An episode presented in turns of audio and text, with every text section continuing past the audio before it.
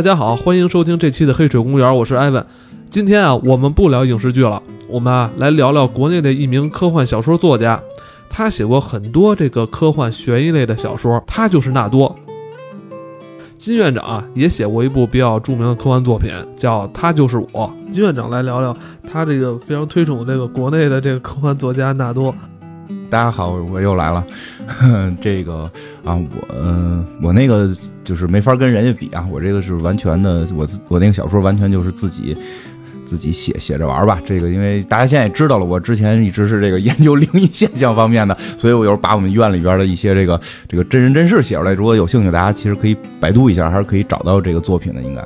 那咱们今天既然说要聊聊纳多，那咱们就从他的过年开始聊吧，因为马上也要过年了嘛，对吧？我觉得过年这个还是比较有纳多风格的，是纳多比较成熟的作品当中，能够反正就从这个作品能看到这个纳多在最成熟的这个时期的这个作品的质量，我觉得是很罕见的。我最早听这个故事的时候，我真的没有想到这会是一个。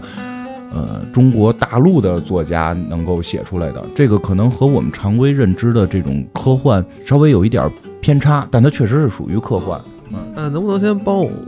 先来就是简单描述一下这个这部小说的一个情节，大概情节就我这不还有这么描述完了之后呢，会这个可能我经过我一描述就反而没那么有意思，但是你要去看的时候还是比较有意思。大概咱大概介绍一下吧，就是我所认为是亮点的地方，就是他讲的是这个纳多这个主角吧，他这个时间线会发生了一些变化，就是他经常就是他以前发生的事情会突然就消失了，然后他就是在这里边去。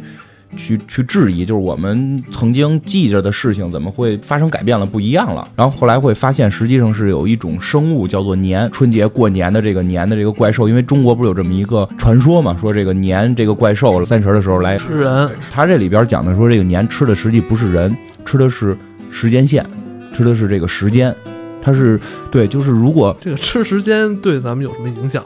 就是你的时间可能就就消失了，曾经发生的事情就没有了。你要他是这么讲的，你这个这没关系，曾经发生事儿让他让他就过去就过去了。你你这么想，但你如果可能把你时间线都吃没，你人就消失了。就对，我的时间如果这么算的话，我时间是未来啊，他只要不吃我的未来就可以，就就就有可能就会都吃掉。是这样，就是他讲的是我们活在三维世界。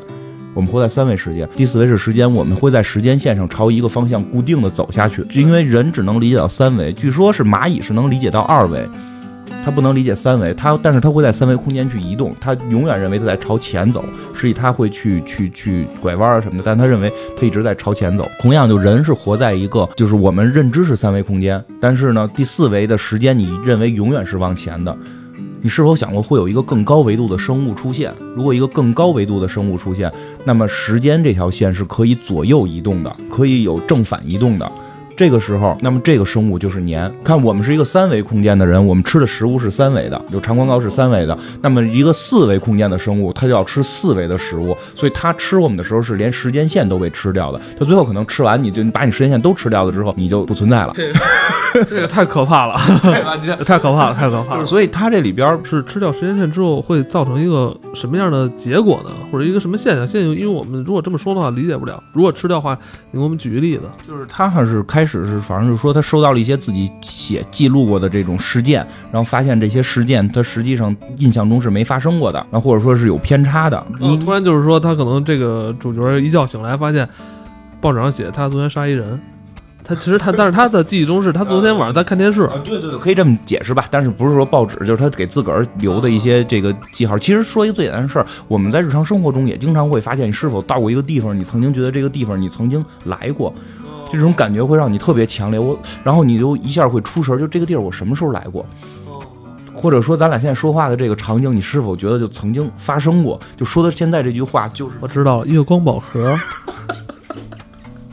这 个这个就是这种现象特别普遍。这种现象其实可以理解为就是我们的时间维度出现了问题。这是从科幻的角度啊，我们从心理学角度可能有神经学的方面的解释，但从科幻的解释就是这种四维空间发生变化。其实以这个能够看出来，就是纳多的作品会有一定的科学深度。这个是在中国非常罕见的。说到这个维度的这个话题，就你看过《平面国》吧？我我应该记得你说你看过《平面国》，这是一百多年前的一个外国人写的。就是如果大家有兴趣去看一下，就这种维度的讨论，实际上是科幻老祖宗的这么一个一个根本的东西。但是随着时代的发展，科幻被赋予了越来越多东西的时候，尤其最后传到了中国，这是个舶来品嘛？科幻这是个舶来品，本真的东西在丧失。更多的我们看到的是什么？外星人啊，AI 技术啊，宇宙大战呀。但本身研究到科学最深刻内部的一些东西的时候，就。少了，纳多是这个作品是一直在体现这个层面。刚才你说到这个时间思维的概念啊，就我突然又想起以前我很早以前看的一本小说，就是叫《死了七次的男人》，它是一本日本作家这个西泽保研写的一本小说，就也算是一种时间维度的这种变化吧。所以就是你你会发现，真的有些时候科幻你往飞船宇宙上写好写的，《西游记》就是这么个路子。但是你科幻科幻，咱不能光有幻，还得有科嘛。它是到科学的层面反而会难。纳多就是在这方面，我觉得做的比较到位吧。一联想到肯定是喜气洋洋，完了民间传说很本土化，这个是很难得的。像我们现在看到很多这种科幻，国内科幻作品，就是都是宇宙飞船去外太空。但其实我觉得根本咱们现在国家如果说玩玩这东西，根本玩不过人西方那边人，是吧？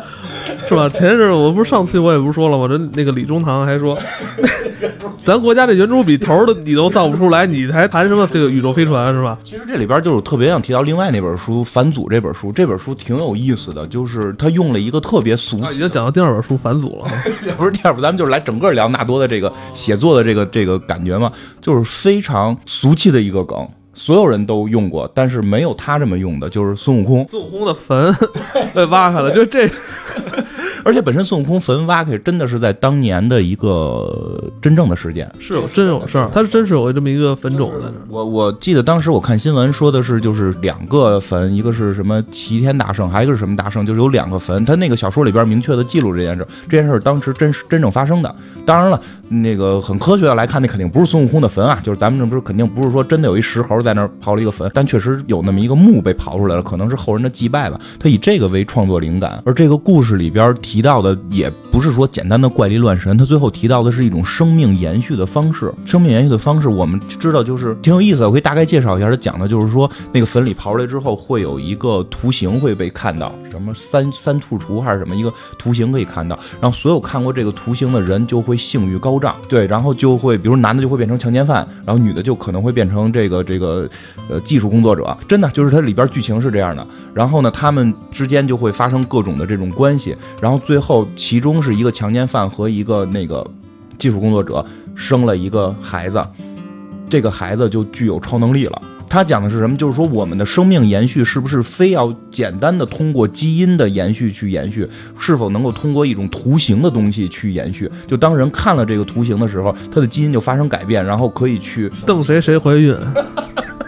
对对，就是这种感觉，所以你会发现，它真的会提高到了一个科学的这个思考层面。对对对，孙悟空的故事，就这里边后来这个有超能力的人，确实也可能跟孙悟空似的，也开始能变身什么的，这些都都是有的了。但是那么多孙悟空故事，有谁去把这个事儿提到了一个这个层面？这些讨论孙悟空是个石猴，对吧？对，他就是把我们很多约定俗成，就是说形成惯性的一些我们知道这些常理也好，还是说呃古代留下的神话故事，就是咱们可能就是这这可能在在。再过几百年，中国还是这么去去讲《西游记》，但可能没有多少人去去探讨说《西游记》孙悟空最后他死了，他他有一墓碑，没有人他那个也真埋着他。对，就是他运用这个民俗啊，运用这个，因为他之前好像写过很多这个民俗方面的小说，也有看，就是什么三国什么的一些也写过一些，所以他运用的非常到位。包括里边有一些人物是这个什么挺有意思的，有一个人物是这个这个曹操的后代，我记得是叫夏侯姑娘，是这个姓姓夏侯，因为曹操不是号称是这个夏侯他们家。的人嘛，对吧？然后就讲这个孟德新书，实际上不是一本兵书，而是一本这种跟催眠相关的一本书。所以就是他头老疼什么的，就是他这种就这种联想会比较有意思，他能够去贴合中国传统的历史的科幻。纳多是一个极富这种想象力的作家，而且他这种想象力，我觉得是在国内非常非常稀稀少的。就是国内可能有些作家可能是他比较西式，他写的东西也比较西方模式化那种东西，但是很少有像这种真正发挥自我这种想象力，发挥他妈中中华人民这种去探讨自我文化这种作家难得，而且就是你能看出他的文化底蕴来，你看完之后你会能会有很多的知识啊什么的，就是就是反正是挺难得的。包括说的他的这些故事里边去选材，其实也挺有意思的。有过像过年这个是四维空间，就是我们提升到一个维度了，对吧？包括像这个铁牛重现讲的是平行宇宙，那个是平行宇宙，就这个平行宇宙实际也是西方比较流行的一种。一般我们看到的科幻小说里边去讲平行宇宙，就是你就可能跟那个李连杰演的那个走走万似的，就就就是就我们就能穿越了，然后把人打死，我就有更强的能力了，对吧？就是这种层面，他这个会更人文主义一点，就是一个人他在穿越之后，他。这种归属感到底在哪儿？以至于他到最后穿回来的时候，开始怀疑我回来的这个地方是不是我离开的那个宇宙。其实这让我想起来前一段看过一个电影，叫那个《彗星来的那一夜》，也是类似这种情节，就是就是一些普通人在面对这种情况时候的这种反应。之前呃，很多国内的媒体给他定义的是一个悬疑恐怖小说作家，其实他也是也是写过这方面的一些题材。呃，像胸心啊，我写的非常精彩一个短片。对，胸心，其实我这人比较客观啊，胸心我觉得写的比较次。这个比比较客观，我估计可能是早期作品啊，我估计是早期作品，因为但是写的挺抓人的，他那个开头写的非常好，就是到最后落到科科幻这块的时候，有一种跳大绳的感觉了。尤其是我看到他他讲的就是一个人，就是一群人进了一个洞里边，然后他们出不去了。对，而且他这他专门是讲有一个反角，他其实是一个他们是在转圈嘛，但是有一个反角。其实我当时想的是，是应该他们可能可能最后会落在一个什么科学。道理上要开始计算这个这个公式了。对，其实就是我印象特别深刻啊，就是我开始觉得，就就看凶凶心的时候，我觉得我这是一个很难得的这个。作品就是刚刚开始啊，就是因为没没看完呢，然后看到他们用就是在那个洞里出不来，然后用绳。其实是写了一个很小的事儿，他们是就是进一山洞，进一山洞。我跟大家再说一下情节，特简单，就是一群人进一山洞转圈转不出来。其实你讲梗概特简单，但是你要真读进去，觉得真是挺好玩的一件事。就是他们用很多方法，说包括用绳子，就是一个人蹬着绳子去转，因为他们会走着走着总会走回来，就走着走着总会走回来。他们想看绳子在哪块。当时我的直观感受是，这个诺比乌斯环这个破谱学的这个东西要要要在这个。故事里边出现了，但是很可惜最后没有，最后没有，对，没有，最后把勾股定理搬出来好好算一下，但是没有，最后一跳大绳了。因为我自个儿也写点东西嘛，我能感受到，就是这个人的文学水平是挺高的。在写胸心的那个状态下的时候，可能他对于科学的这个还没有那么那么那什么。我相信他现在重新写这个，肯定会比之前那个就会精彩，会更落到科学上面。有还有一个一一个让我就印象特深刻的，叫那个神的密码。就是他是他是是当年是印尼那边的海啸吧，他都是会根据一个现有的一个历史事件去延展出的故事，做一些剖析，完了再在这上再做艺术加工。对对，他就是讲在那块海底。那个海啸之后，发现了一些神奇的物质，然后这个物质上边是这个有这个图形，他们把图形给踏回来了，就是给复制回来了。那这个特别好玩，这个故事就是他复制回来之后，发现很多地儿都有这个图形，比如说什么泰山的哪一个山脚的一个碑上边有，哪哪都有。然后这图形到底什么意思呢？就是他们他们就不明白，然后就就琢磨呀，就琢磨。然后就是后来有人发现九大行星的运转的规律，就是是九大行星的一个运转的方式。就是通过这个天天文台什么的去给他们算，就是这多少多少年就会变成第一张图，多少多少年变成第二张图，多少多少年变成第三张图，反正是是就事隔一个固定的年份，都隔五百年它就会变成第二张，都隔五百年变成第三张，再过五百年变成第四张。然后呢，就是这个故事开始到这儿，你感觉其实会平淡无奇的。然后他就把这东西说扔在他的办公桌上了。然后后边就有一个特别爆炸性的一个剧情，就是他有一个二了吧唧的一个就是小的这个女下属吧，算是这个女同事去到他这块玩去，然后就发现这四张图了，四张图纸了。然后呢，他就跟他说说，我知道你这什么意思。他说他说你怎么可能知道呢？对吧？因为他心里边已经知道这个是九大行星的运转的这个规律。这女孩说说这是一个数学题。这是一数学题，我已经算出来了，我已经算出来了。就是这，就是因为他这个九大行星画的不是圆圈，是一些符号，就是代码。他发现这个代码就是哪个代码是等号，哪个代码是加号，哪个代码是多少多少数。然后第一张图算完了，等的是是他们相加；第二张图算完了也是等的，是他们相乘；第三张图是他们相除，第三张他们相减，是这么一个状态。然后他们就傻了，就是为什么在地球的这个九大行星的这个运转体系里，每隔五百年会出现一个等式？这个这个是他设计的一个情节啊，这个并不是说真的，这个不是。真的科学道理，这个 这个，咱不知道是不是真的，但是这我觉得是设计一个情节，但这个情节设置就能看出来，你你你听你会觉得非常有意思吧？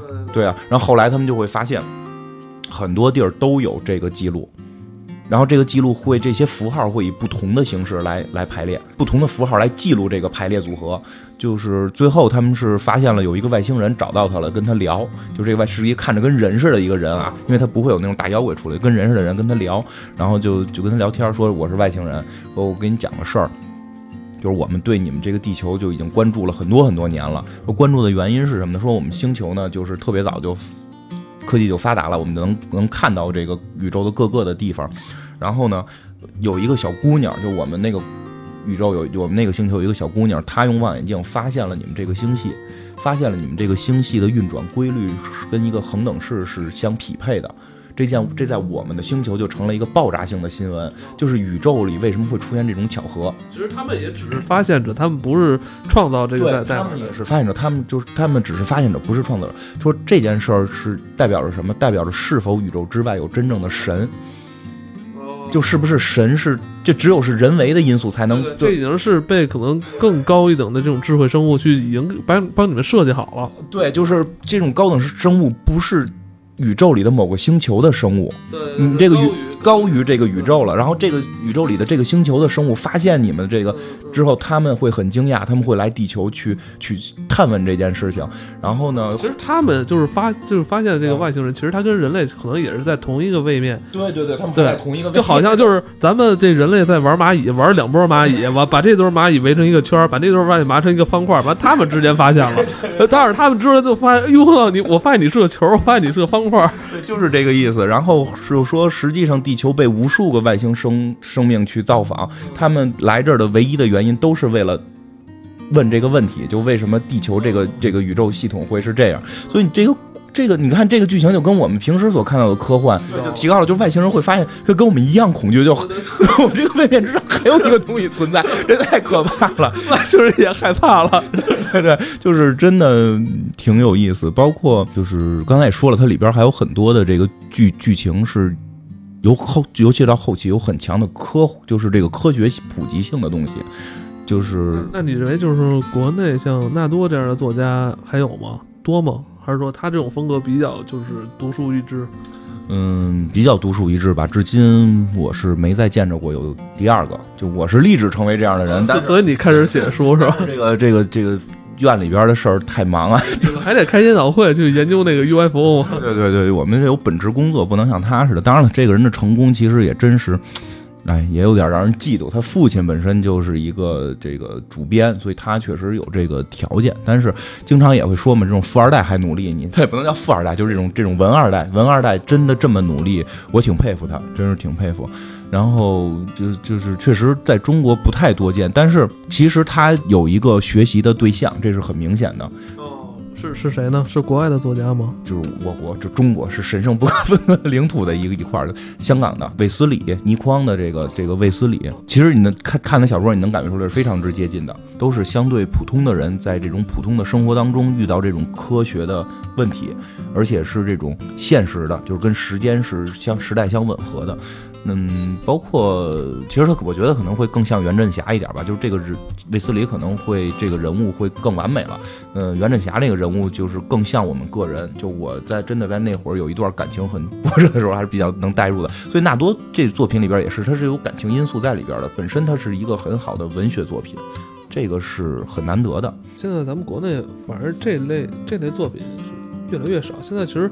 网上充斥的都是很多这种什么修仙啊、神神怪的这类 网络小说，其实你看来看去也就是那么回事儿。完了，再加上古代有过《封神榜》是吧？有过《西游记》。商业吧，这个是这样。你比如说修仙，就我现在最最苦恼的一件，就是也不能说最苦恼，就是我在看小说过程当中比较苦恼的一件事是，你在任何一个小说网或者说是一个这种这种听书网上边，你找不着单独的科幻类别。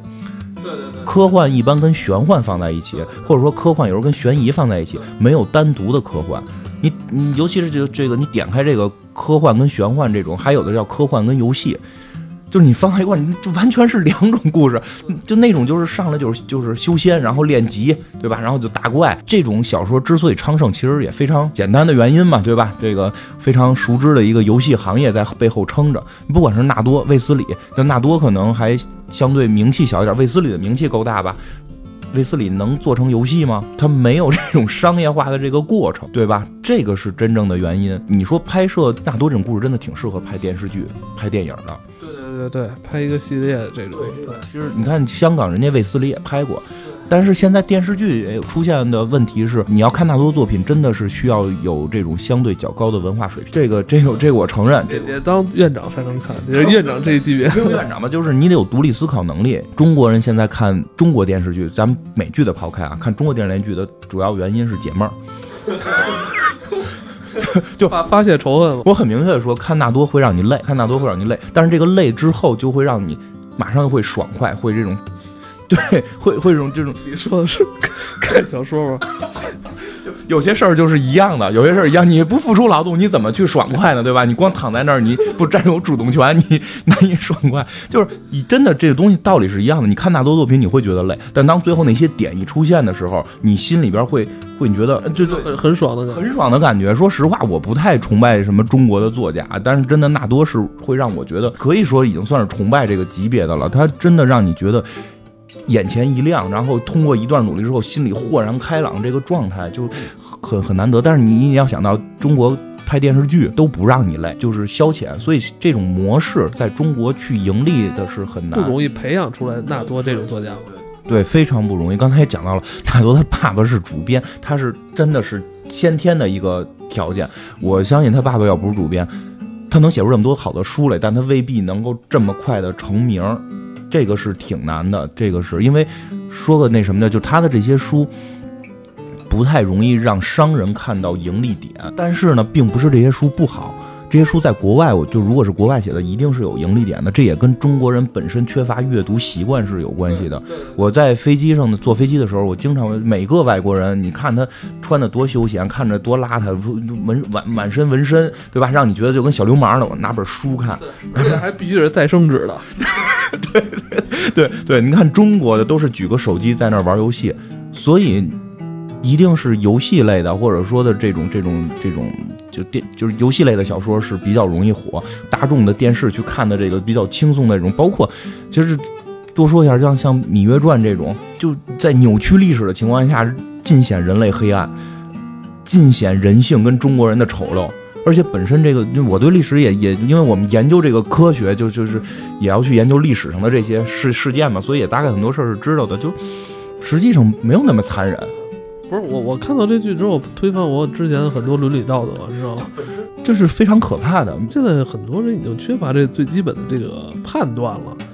他们是因为这种东西过瘾嘛，看着过瘾，就是判断却本身一直就缺乏。为什么缺乏咱们就不说了，但确实是你不管是纳多、卫斯理，他们都是正义的，对吧？都是在去体现人性的光辉、人类的伟大、这种意志的坚定。但是这些东西反而不被现在的中国人接受。所以，真的就纳纳多，我我们是我是抱一个非常乐观和对我们这个社会的这种认可的心态来去看这个社会会发展，社会再往下去发展的话，纳多的作品就有可能会再次浮出水面。